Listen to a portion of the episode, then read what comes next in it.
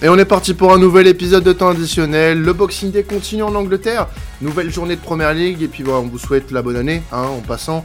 Bonne année 2023 à tous. Et on va commencer avec euh, un très très beau match entre Arsenal et Newcastle, Florent. Euh, deux équipes qui sont sur une très très bonne lancée depuis la reprise du championnat. Complètement, Quentin. Et puis, euh, c'est pour ça qu'on aime le Boxing Day en Angleterre. C'est qu'il sait toujours nous réserver des affiches de malades. Et on en a deux grosses cette, cette semaine qui vont faire plaisir. Le Boxing Day, c'est vraiment le moment où euh, l'histoire d'un groupe se forge, où il va être mis à rude épreuve. Et ça va commencer très fort avec donc ce Arsenal Newcastle. Et avec Arsenal, justement, comme tu l'as dit, qui est dans une forme impressionnante. Hein. Euh, il sort d'une victoire donc 4-2 contre Brighton avec un quatuor offensif accordé comme l'orchestre de Vienne. Hein. Un but chacun on y voit une vraie harmonie. C'est, du Beethoven euh, du football. Voilà, c'est aussi doux et léger pour moi. L'absence de Jésus ne se fait pas ressentir. Nketiah, il est impressionnant dans son registre. Il y a vraiment de grosses satisfactions à voir offensivement parlant. On peut aussi parler du milieu de terrain de, Arsenal qui est complètement fou, avec Partey qui fait un énorme travail et qui est peut-être même, je dirais, trop encore dépendant de, lui. Attention à si jamais il est en baisse de forme ou s'il venait à se blesser, je pense que Arsenal serait beaucoup moins solide. On l'a vu quand il est sorti contre Brighton que Arsenal a été beaucoup plus vulnérable, s'est fait passer beaucoup plus de fois par Brighton que quand il était là. D'ailleurs, euh, si on petite parenthèse, mais si on regarde le premier but de Arsenal, ça vient vraiment, c'est une récupération de Partey, alors que Brighton lancé une transition. Ça a été vraiment très fort, sa science du placement sur ce match-là et sa récupération, qui fait que c'est vraiment un milieu à part. Et pour continuer un peu sur les faiblesses d'Arsenal, pour moi, là, il y a un doute, c'est sur la défense centrale. On y voit parfois un Gabriel qui monte beaucoup trop souvent dans les duels aériens et qui va créer des déséquilibres qui vont euh, forcément être exploitables pour les adversaires, avec en plus un Saliba qui a du mal à se remettre de la Coupe du Monde. Il a offert un penalty contre West Ham et il a fait une boulette contre Brighton. Il faut vraiment qu'il monte d'un niveau pour, pour Newcastle, contre Newcastle. Euh, l'avantage, c'est qu'il a un Ben White à côté de lui qui couvre beaucoup de choses et qui aide vraiment Saliba dans cette euh, dans cette différence de placement et ces petites erreurs qu'il peut faire. Attention quand même quand il va être mis à l'épreuve contre Newcastle, qui est un cran dessus de ce que fait Brighton et West Ham. Il faudra voir si ça tient. Pour moi, ce match pour Arsenal, ça va être vraiment le baromètre de de et le test de, de, de, cette course au titre, à savoir que si Arsenal gagne, on va peut-être pouvoir parler enfin de, de course au titre et euh, de véritable espoir pour le titre. Et s'ils perdent, eh bien, ils pourraient euh, peut-être commencer à abandonner l'idée de faire une course au titre, parce qu'un champion, ça doit gagner ce genre de match-là à domicile contre un prétendant. S'il n'y a pas de victoire, ça pourrait justement commencer une amorce de dynamique négative et mettre fin à tout espoir euh, de la course au titre côté Gunner. Alors, on aimerait bien sûr avoir l'avis, puisque je n'ai pas présenté l'équipe euh, de la, de la journée. Euh, notre cher Karel, qu'est-ce qu'il pense un peu de, tout ça?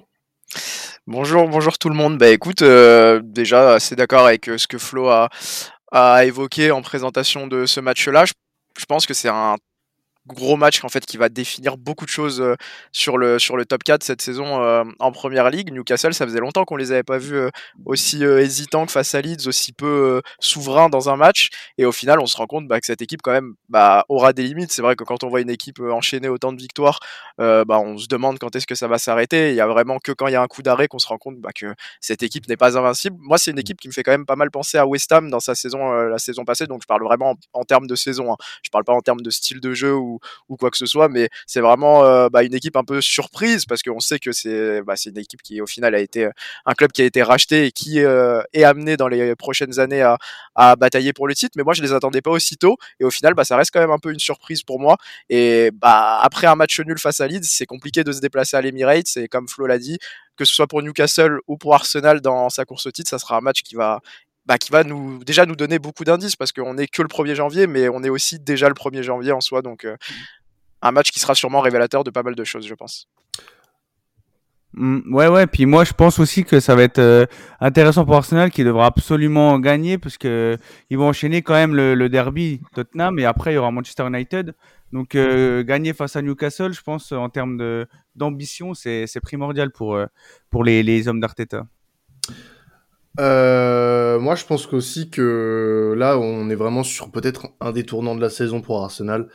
Euh, concrètement, euh, il y a une, une, occasion géniale, une occasion géniale pour eux, euh, potentiellement de prendre. Il y a combien actuellement entre Arsenal et City? Il y a 7 points. 7 points avec un nombre de matchs équivalent, euh, sachant que euh, je crois qu'il y a un Arsenal City qui s'était pas joué à un moment donné. Exactement. Euh, donc là, c'est vraiment un ascendant psychologique qui peut être pris dès ce week-end-là. En plus, en gagnant face à Newcastle, qui est le troisième de Première Ligue actuellement, et qui bah, est pas si loin que ça hein, de, de City. Euh, ça pourrait vraiment être un vrai tournant dans la tête des hommes d'Arteta. Et honnêtement, euh, je pense qu'on pourrait en plus avoir le droit en bonus un très beau match, puisque c'est vraiment deux équipes qui, depuis le début de saison, euh, font partie des plus impressionnantes euh, des équipes du Royaume. Et c'est vraiment, euh, je pense, le match à ne pas rater sur cette, sur ce début d'année, qui va ravir vos, vos yeux ébahis, mesdames et messieurs. Et juste pour compléter, euh, parce que je viens de, voir en fait le calendrier à venir de Manchester City, donc euh, c'est pour ça aussi que ça peut mettre un gros coup sur la tête euh, de City si Arsenal arrive à s'imposer, et en plus comme souvent avec la manière face à Newcastle, City qui va donc jouer face à Chelsea, on en parlera un peu après le, le, 5 janvier, et qui ensuite aura un déplacement à Southampton, et qui ensuite aura un déplacement à United et accueillera Tottenham. Donc bah, c'est pas c'est pas un calendrier facile pour les Citizens, et attention au gros coup sur la tête si jamais Arsenal arrive à enchaîner face à Newcastle euh, prochainement. Puis ensuite, pour recontextualiser un peu pour Newcastle aussi, je voulais nuancer un peu aussi ce match nul contre Leeds qu'ils ont fait à St. James Park. Alors, euh, c'est vrai que c'est un coup d'arrêt, comme tu l'as dit, Kerel, dans cette série. Vous étiez à 7 matchs, euh, 7 victoires d'affilée à domicile. Et c'était l'équipe qui a le plus gagné de matchs chez eux en 2022. Il euh, faut quand même nuancer le fait que la pelouse était vraiment pas très bonne. Donc, ça n'a pas facilité du tout le jeu des Magpies. On l'a vraiment ressenti. Euh, ils ont quand même dominé le match dans la plupart du temps. Ils ont eu les meilleures chances, même si les meilleures chances étaient sur coup de pied arrêté, avec euh, donc des occasions de Longstaff, Char, Burn, mais qui sont jamais vraiment, euh, bah, qui n'ont pas pu trouver la faille. Et on a aussi un Pop qui a sauvé les siens encore une fois avec un face à face contre Rodrigo qui était gagné. Là, par contre, on peut avoir un peu plus de doutes sur les limites de, de cette équipe. C'est que c'est vrai que pour la première fois de la saison, on a vu un Newcastle qui était dominé les 20 premières minutes à domicile par un Leeds. Euh, C'était vraiment une première fois à St. James Park. On a vu des limites dans le milieu de terrain et puis aussi surtout avec un Wood qui n'était pas du tout tranchant dans cette équipe. Ça a été euh, la première fois, on va dire, qu'on a eu une espèce de, de manque de créativité, une manque de d'efficacité devant côté Newcastle. Alors, ce qui est rassurant, c'est que d'ailleurs, en sortie de banc, ils, ont, ils avaient quand même Maximin, Saint-Maximin qui n'a pas joué et qui sera frais contre Arsenal, par exemple, et qui pourra faire beaucoup de mal. Il oh, arrive à faire tourner ses joueurs offensifs, donc attention à ça quand même. Et euh, sur une meilleure pelouse à l'Emirates, je pense que Newcastle pourra mieux jouer son jeu-là, pourra peut-être prendre l'ascendant le coup de pied arrêté pour Arsenal, euh, contre Arsenal. Et puis pour eux aussi, il faut dire, c'est un véritable test parce que là, donc pour le moment, Newcastle est dans la course pour le top 4. En cas de victoire contre Arsenal, attention, mais peut-être qu'on aurait une course à 3 qui pourrait se jouer pour le titre sur une courte, petite, moyenne ou longue durée. Donc euh, ce match-là, c'est un test pour Arsenal, mais je le vois aussi comme un énorme test pour Newcastle, qui pourrait peut-être avoir des ambitions plus hautes que ce qu'ils pensaient déjà euh, que le top 4, c'est très bien pour eux. Non, mais en plus, t'imagines un petit peu euh, Newcastle qui vient se mêler à la lutte pour le titre. Déjà, mm. personne euh, n'avait pu le, le prédire, ça, je pense. Euh, on pouvait prédire potentiellement une, une saison assez euh, euh, importante dans le, on va dire, l'histoire à court terme de Newcastle avec le rachat par par le nouveau propriétaire, c'est l'année dernière, mais là, on est vraiment sur un tournant dans dans ce début de projet en fait pour eux aussi. Et du coup, ça peut être euh, très intéressant de voir une victoire de Newcastle pour voir dans dans ce genre de, de scénario comment ils vont euh, comment ils vont s'en sortir. Moi, je vois les choses comme ça. Euh, mhm. que, que, ce soit Arsenal ou Newcastle, quoi qu'il arrive, ce match-là, c'est un, c'est un tournant. Ça va être un beau match. Vraiment, je me répète, mais ça va vraiment être un beau match. Euh, je m'attends vraiment à ce que les deux équipes donnent vraiment euh, tout. Il y a, il y a que ce soit les, les hommes d'Edio ou les hommes d'Arteta, on a depuis le début de saison, on mange bien on mange bien avec ces équipes-là. En période de fête, euh, ça fait toujours plaisir de, bien manger comme ça. Donc, euh, messieurs, n'hésitez surtout pas à nous donner un petit peu de bonheur euh, en cette nouvelle année. Passons, s'il y avait plus d'autres, voilà, choses à dire sur cette rencontre, on va passer sur une autre rencontre qui va être tout, aussi importante puisqu'on parle aussi de course à l'Europe pour ces deux équipes, même si, voilà, il y en a une qui est un peu moins embarquée euh, euh que l'autre, c'est Chelsea face à Manchester City. Chelsea qui a euh, fait nul euh, face à Nottingham Forest un peu plus tôt, enfin un peu plus tôt, non, ce week-end, pardon, ce dimanche, et City qui a été aussi tenu en échec.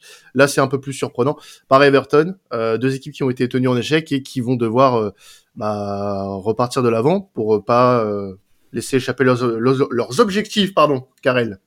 Exactement. Et puis là, avec l'actualité euh, très très brûlante euh, du côté des Blues, c'est euh, l'info Benoît Badiachil, donc le Français de Monaco, qui devait jouer cet après-midi avec avec bah, l'équipe monégasque et qui au final a été laissé sur le banc parce qu'on annonce un accord avec les Blues pour une quarantaine de millions d'euros pour pour un transfert la première chose dont on va parler euh, pour, euh, pour Chelsea, c'est déjà euh, ce mercato de janvier qui arrive, parce qu'on peut penser que ça sera vraiment un, point crucial de la saison des, hommes de Graham Potter. Donc voilà, on parle de Benoît, de Badiachil. Est-ce que c'est vraiment le poste où les Blues avaient besoin de, de renfort personnellement, je pense que c'était pas forcément la, cible prioritaire. Après, est-ce que, est que les, propriétaires de Chelsea s'apprêtent à faire un gros gros mercato de janvier pour essayer d'aller sécuriser la Ligue des Champions? C'est la question qu'on peut se poser.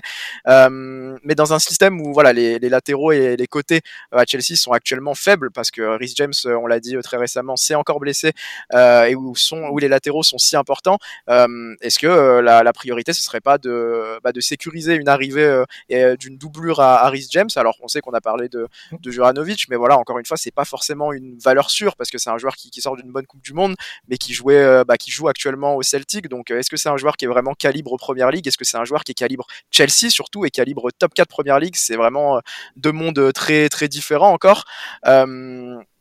Est-ce qu'on ne devrait pas cibler aussi un milieu de terrain, un vrai taulier euh, à Chelsea pour, euh, pour pallier aux absences euh, bah, très répétées malheureusement de, de N'Golo Kanté, Kovacic qui est assez injury prone aussi, et Zakaria qui commence à se révéler mais qui n'est pas encore un, un, vrai taulier pour, pour Graham Potter. On a parlé d'Enzo Fernandez, voilà, là je fais un peu le tour des, des, des, rumeurs mercato du côté de Chelsea. Enzo Fernandez qui apparemment est, est keen, comme disent les Anglais, pour rejoindre, pour rejoindre les Blues, mais bon, il y a, y a, quand même une grosse somme à payer. On parle d'échelonnage des paiements.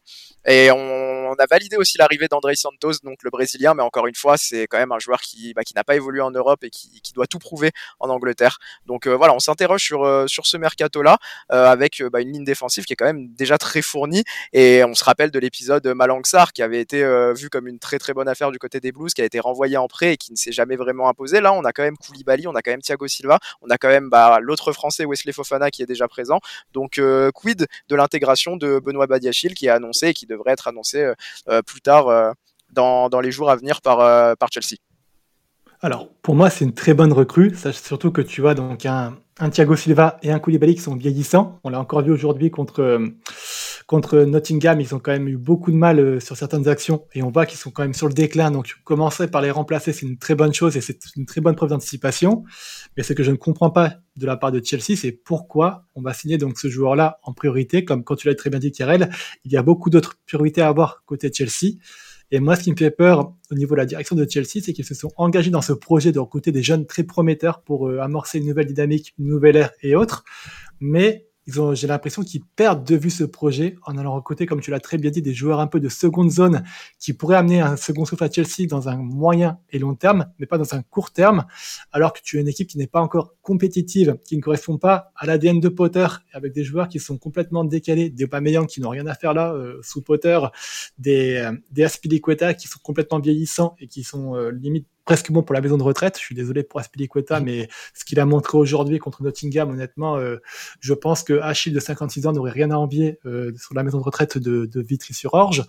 Euh, donc honnêtement, je, je, je, trouve que le, le, il y a des priorités du côté de Chelsea qui devraient être mises en, en, lumière et qui ne sont pas faites. Le board n'a pas l'air encore de communiquer en lui. C'est un board qui est très très jeune aussi, donc il doit apprendre à travailler aujourd'hui un peu. Mais j'ai l'impression que les priorités de Graham Potter ne sont pas assez écouté et qu'il faut un peu la course à la recherche de la pépite euh, pour le futur et ils perdent de vue un peu l'objectif. Chelsea, c'est très mal remarqué pour le top 4. Je pense que cette saison, ils ne joueront pas euh, le top 4, ils ne seront pas en Ligue des Champions, ils sont en reconstruction. On voit que certains joueurs ne sont pas du tout euh, en, adéquation avec la politique que Potter veut mettre j'ai vraiment beaucoup d'inquiétudes en fait sur le recrutement de Chelsea si jamais ils souche pas un peu les fesses pour, euh, pour trouver des joueurs pour Potter et pas pour être le club qui recrute des pépites.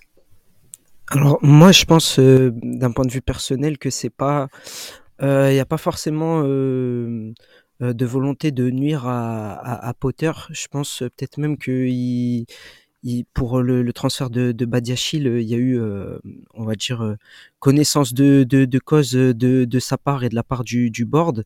Euh, j'avais entendu dire qu'ils étaient déjà euh, pas très satisfait, on va dire, du rendement de Khalidou Koulibaly du côté des, des Blues.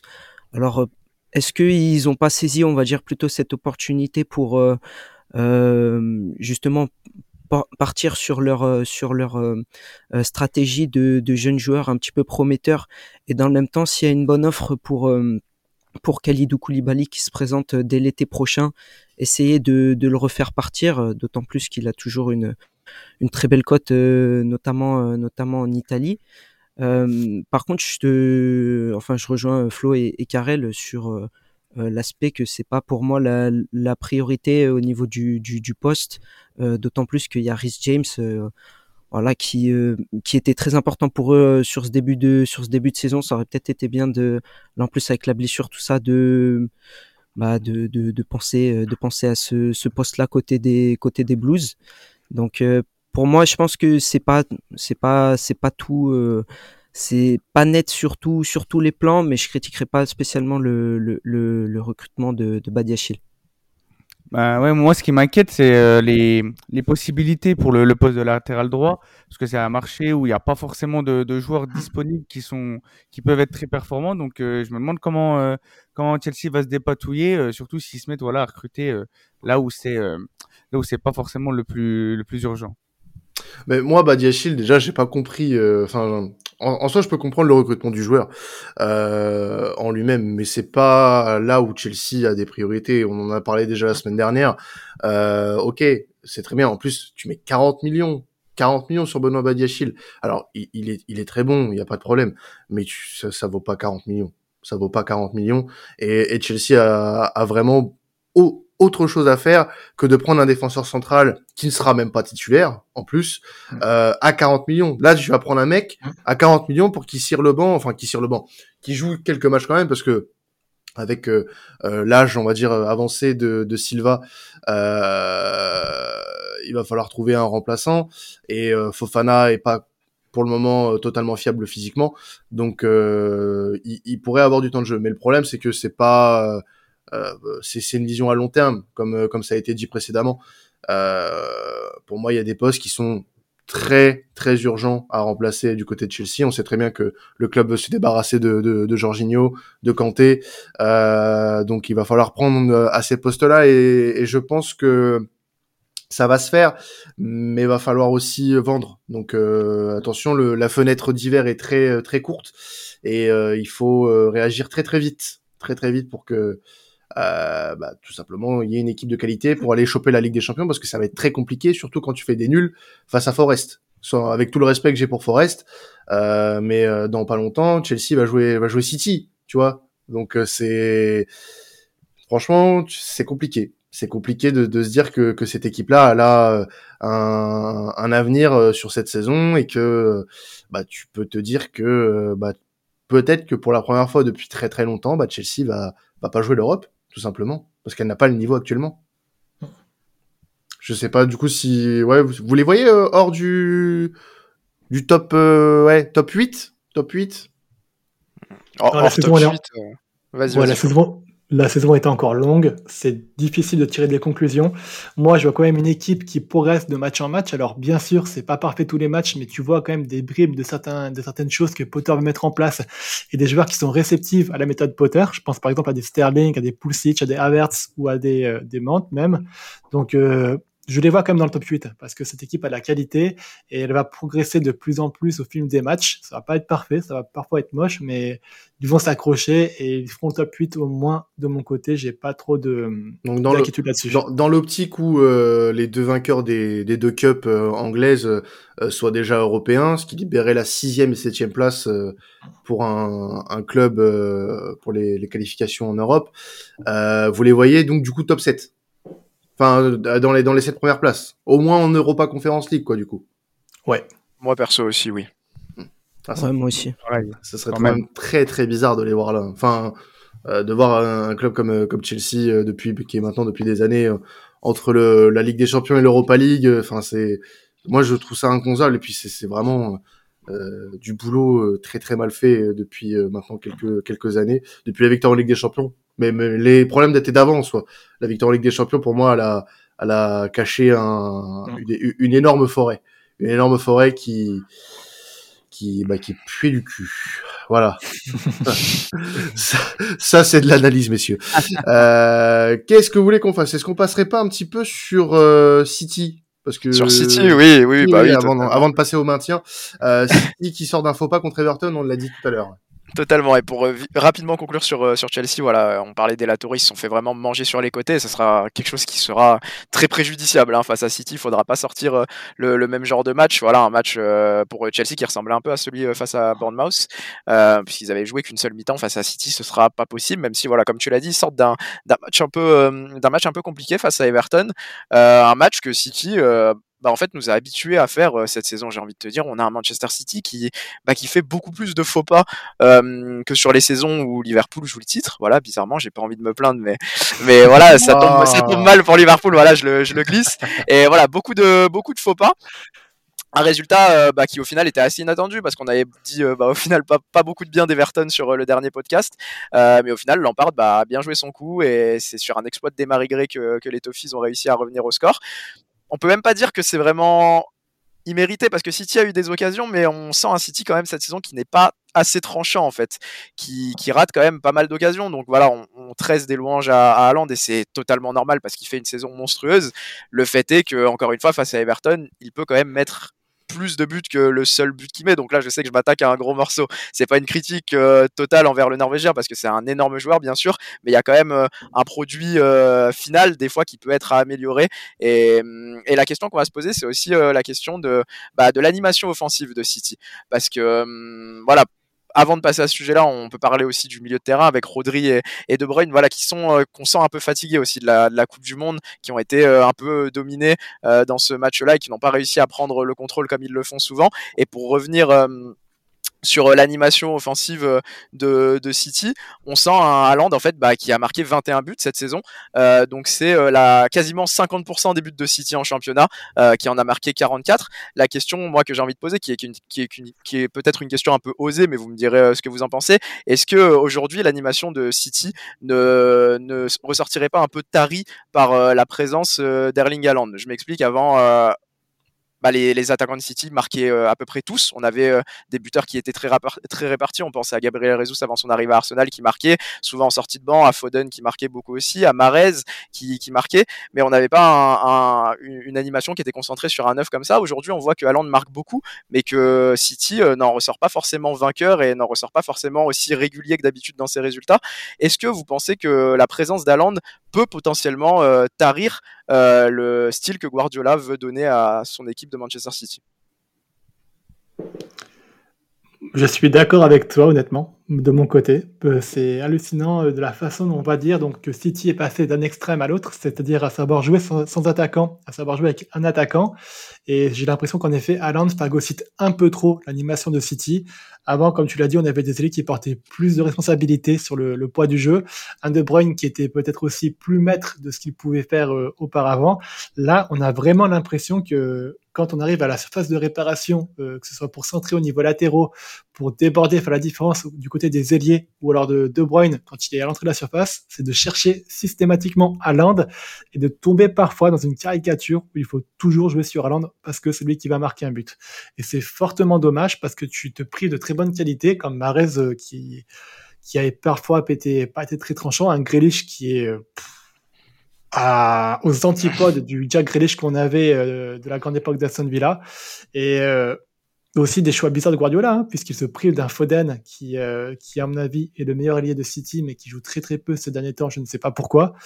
voilà, donc c'est vrai que toute proportion gardée, parce que c'est vrai que Haaland est peut-être aujourd'hui le meilleur, c'est sûr, c'est le meilleur attaquant du championnat, peut-être le meilleur joueur du championnat. C'est très bien l'utiliser, mais attention à ne pas trop l'utiliser, à tomber dans cette caricature. Je, en effet, je trouve que Guardiola devrait peut-être se pencher sur comment apporter plus de variété à sa palette offensive.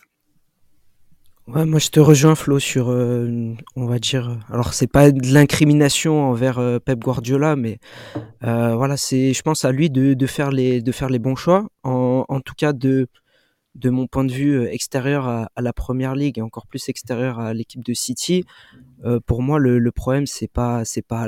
Ce serait un problème si justement le jeu était focalisé sur lui et que à l'heure où, on, se parle, il serait euh, à 4 ou 5 buts depuis le début de saison. Pour moi, c'est c'est pas lui le le, le, le cœur du le cœur du, du problème, euh, c'est justement un attaquant. C'est ce qui manquait. Euh, euh, c'est ce qui a manqué à City. Moi, je pense notamment sur leur finale de Ligue des Champions d'il y, y a deux ans. ça reste des regrets un peu pour pour pour pour ce club, notamment dans dans l'approche de la finale et, et tout ça. Là, ils ont le meilleur euh, numéro 9 euh, au, au, au, monde, selon moi, à l'heure, euh, à l'heure actuelle. Mais euh, faut que les joueurs autour euh, soient capables de prendre leurs leur responsabilités. Tu parlais de Marez, tu parlais de, de Grealish. Ce sont des joueurs qui, justement, ont, ont, de la créativité, qui sont capables de parfois sortir d'un cadre qui peut leur être imposé par, par Guardiola. Et moi, je pense que pour être beaucoup plus efficace, ces joueurs-là, ils ont besoin de euh, justement prendre les, les, choses en main, de d'apporter euh, d'eux-mêmes euh, de, de la variation et, et montrer justement que bah, City peut compter sur sur ces joueurs-là, autres que Erling Haaland pour pour marquer pour marquer des buts. Donc j'incriminerai. Enfin, pour moi, Erling Haaland n'est absolument pas absolument pas fautif. Il fait juste juste son boulot, tout simplement. Ouais, et moi, ce qui me fait un peu peur, c'est les la forme et le, le moral euh, au niveau mental de, de, certains cadres de City, comme, euh, comme De Bruyne, qui est, qui est revenu d'une Coupe du Monde où il, est, il était vraiment euh, pas, dans, pas dans son assiette. T'as Foden et Mares qui eux aussi, euh, on dirait qu'ils sont pas, pas forcément épanouis en ce moment. Donc je trouve qu'il y a une spirale assez négative à City en ce moment et faudrait justement pas, pas que ça, ça nuise maintenant parce que ça, peut, ça pourrait plomber leur saison et ça pourrait permettre à, à Arsenal de, de choper le titre. Écoutez, passons du côté euh, du maintien, puisque c'est tout aussi important euh, que ces gros matchs pour le titre et pour l'Europe. Euh, Karel, on va commencer avec Aston Villa, qui va recevoir euh, les Wolves, avec des Wolves qui vont beaucoup mieux quand même dans le jeu depuis que Lopetegui est arrivé ça va, ça va mieux dans le jeu, ouais. Et pour des, pour des joueurs qui s'adaptent encore euh, à, à l'arrivée du coach, du coach espagnol euh, et qui s'adaptent aussi euh, à leur nouvelle recrue. Euh, ça va mieux. C'était compliqué d'aller plus mal parce que Wolverhampton, avant le changement d'entraîneur, c'était vraiment le néant et ils avaient perdu en fait la, bah, leur, style de jeu en fait, qui leur permettait notamment euh, d'être la bête noire des Citizens qu'on vient d'évoquer pendant de nombreuses saisons avec une grosse solidité défensive et des capacités en transition qui étaient vraiment impressionnantes. Avec, bah, on se rappelle, un Adama Traoré avant de partir au Barça qui était, euh, bah, qui était monstrueux. On avait euh, rarement vu ça en termes de style de jeu. Et puis un Raúl Jiménez aussi qui était très très impressionnant euh, pour pour combiner avec l'ailier espagnol. là, ça va un peu mieux. On va dire que c'est un peu plus solide défensivement. Ils tiennent un peu plus longtemps dans les matchs. On l'a vu face à Manchester qui bah, qui a ouvert le score aux alentours de la 75e minute et qui avait cru doubler le score par doubler la mise pardon par l'intermédiaire de Rashford et au final qui a vu son son doublé refusé. Mais euh, il, il, ça manque encore d'efficacité et d'une animation offensive euh, définie. Voilà, Lopetegui, on va pas l'incriminer, hein, il vient d'arriver, il faut lui laisser du temps, mais euh, tant que ce problème-là ne sera pas réglé, ça sera compliqué d'aller glaner des points pour euh, Wolverhampton et surtout face à des équipes comme Manu qui sont euh, bah, mieux que les saisons précédentes et qui jouent le top 4. Euh, ils étaient pas passés loin en plus de faire le bon coup et de revenir au score dans les dernières minutes, mais Dorea était sur la, la trajectoire d'un coup de tête, d'un coup de tête d'un défenseur des Wolves, donc il y a encore du travail pour, euh, pour les loups, mais il y a du mieux et il y a des raisons d'être optimiste. Et côté, euh, côté Villa, du coup, il voilà, il y y a de belles choses. Une belle victoire face aux Spurs notamment. Oui, oui, Aston Villa, bon, on en a parlé cet après-midi euh, avec Flo en, préparant ce programme-là. Et moi, je disais que c'est une équipe que je trouve euh, assez séduisante parce que je trouve qu'il y a des individualités qui sont quand même très intéressantes. Alors, euh, elles étaient mal exploitées récemment parce que bah, y avait un souci aussi du côté du, coach et il y a eu un changement avec Unai Emery. Et Unai Emery qui, je pense, apporte quand même un, bon vent de fraîcheur. On l'a vu avec des résultats assez positifs, notamment face à Manu et puis là, c'est cette fois face aux Spurs. Un style de jeu, bah, en tout cas face au gros, euh, qui semble assez bien défini avec euh, cet après-midi, on l'a vu, euh, un bloc très solide des pressings en fait assez ciblés assez intéressants, notamment sur Hugminson, euh, Harry Kane aussi qui s'est fait beaucoup enfermer, lui qu'on qu connaît euh, pour être un neuf qui redescend beaucoup pour toucher beaucoup de ballons. Là, la stat euh, de cet après-midi, c'est qu'il a fallu attendre la 19e minute pour qu'il touche son premier ballon, donc ça fait quand même ça fait quand même assez long. Et au final, en transition, avec des individualités telles que Buendia qui a été buteur, Watkins qui est très impressionnant en ce moment, qui avait notamment marqué aussi face face à Liverpool, et puis McGinn qui est à l'origine du but de Douglas Luiz avec une passe en profondeur magnifique pour le Brésilien. Bah, on voit quand même qu'il y a le potentiel offensif pour être inquiétant pour les grosses équipes, pour mener de, de, belles transitions. La question à venir pour Unai Emery maintenant, c'est comment faire évoluer cette équipe face à des équipes moins grosses qui tiendront moins le ballon. Et on a vu que les Spurs, c'est pas forcément leur style de jeu et qu'ils ont été très embêtés cet après-midi face à, face à Aston Villa. Et ils sont restés au final euh, bah, très inoffensifs et bien joué euh, Aston Villa qui en a bien, euh, bien tiré profit. Flo, Leeds qui va recevoir West Ham avec un Leeds qui malgré voilà pour le moment les résultats qui sont pas encore là dans le jeu ça va un peu mieux quand même. Oui, ça va mieux. Je vais être bref sur ce match parce que je pense que c'est le match le moins intéressant pour le maintien, vu qu'il y a vraiment un gros gros niveau d'écart entre Leeds, comme tu l'as dit, qui est mieux dans le jeu, qui est très accrocheur avec un Runson qui revient beaucoup mieux, un pressing toujours très acharné, et une équipe qui est beaucoup mieux physiquement qu'en fin de, de, première partie de saison avant la Coupe du Monde, face à un West Ham qui est en, en totale déroute complète, honnêtement, euh, avec aucune ligne directrice tactique, aucune euh, idée, des joueurs vraiment euh, qui, qui, sont en perte de niveau total. Declan Rice n'a plus l'air du tout intéressé pour jouer au football ici à West Ham, par exemple. Il est le fantôme de lui-même. Euh, en attaque, euh, un Michael Antonio qui est horrible, un Scamania qui ne s'adapte pas. J'ai beaucoup d'inquiétudes pour West Ham. Le, le spectre d'une relégation s'approche de plus en plus et je les vois encore chuter face à un Leeds qui va jouer le couteau entre les dents et qui va les agresser très haut et qui va les déstabiliser à mon avis. Eh ben, on surveillera la situation des, des Hammers euh, sur ce match face à Leeds. Et Karel, pour terminer, euh, Southampton, pardon, qui va recevoir Nottingham, euh, qui a accroché Chelsea euh, ce dimanche. côté Southampton, des débuts un peu compliqués pour Nathan Jones, dont on faisait un petit peu l'éloge hein, dans cette émission il y a quelques semaines. Oui, c'est compliqué hein, pour Nathan Jones qui, récupère une équipe de Southampton euh, bah, qui joue les derniers rôles et qui, qui avait peut-être moins l'habitude d'avoir une telle pression sur les épaules sur les dernières saisons. On avait l'habitude de les voir peut-être un peu plus euh, un peu plus loin de la zone rouge sans euh, de, la zone rouge oui, sans forcément être bah, dans, la première moitié de tableau, mais peut-être plus aux alentours de la 14e, 13e place. Là, c'est compliqué hein, pour les joueurs de Southampton et c'est compliqué aussi pour Nathan Jones qui du coup récupère une tâche peut-être un peu trop grosse pour lui. Après, voilà, il a encore un peu de, temps pour essayer de, sauver la mise. On se demande par exemple pourquoi on ne voit pas euh, plus l'ancien euh, Bordelais, euh, c'est Koumara qui était arrivé cet été. voilà, il y a peut-être besoin de faire des choix un peu plus radicaux pour essayer de secouer son équipe du côté du, jeune entraîneur et essayer de sauver la mise à Southampton.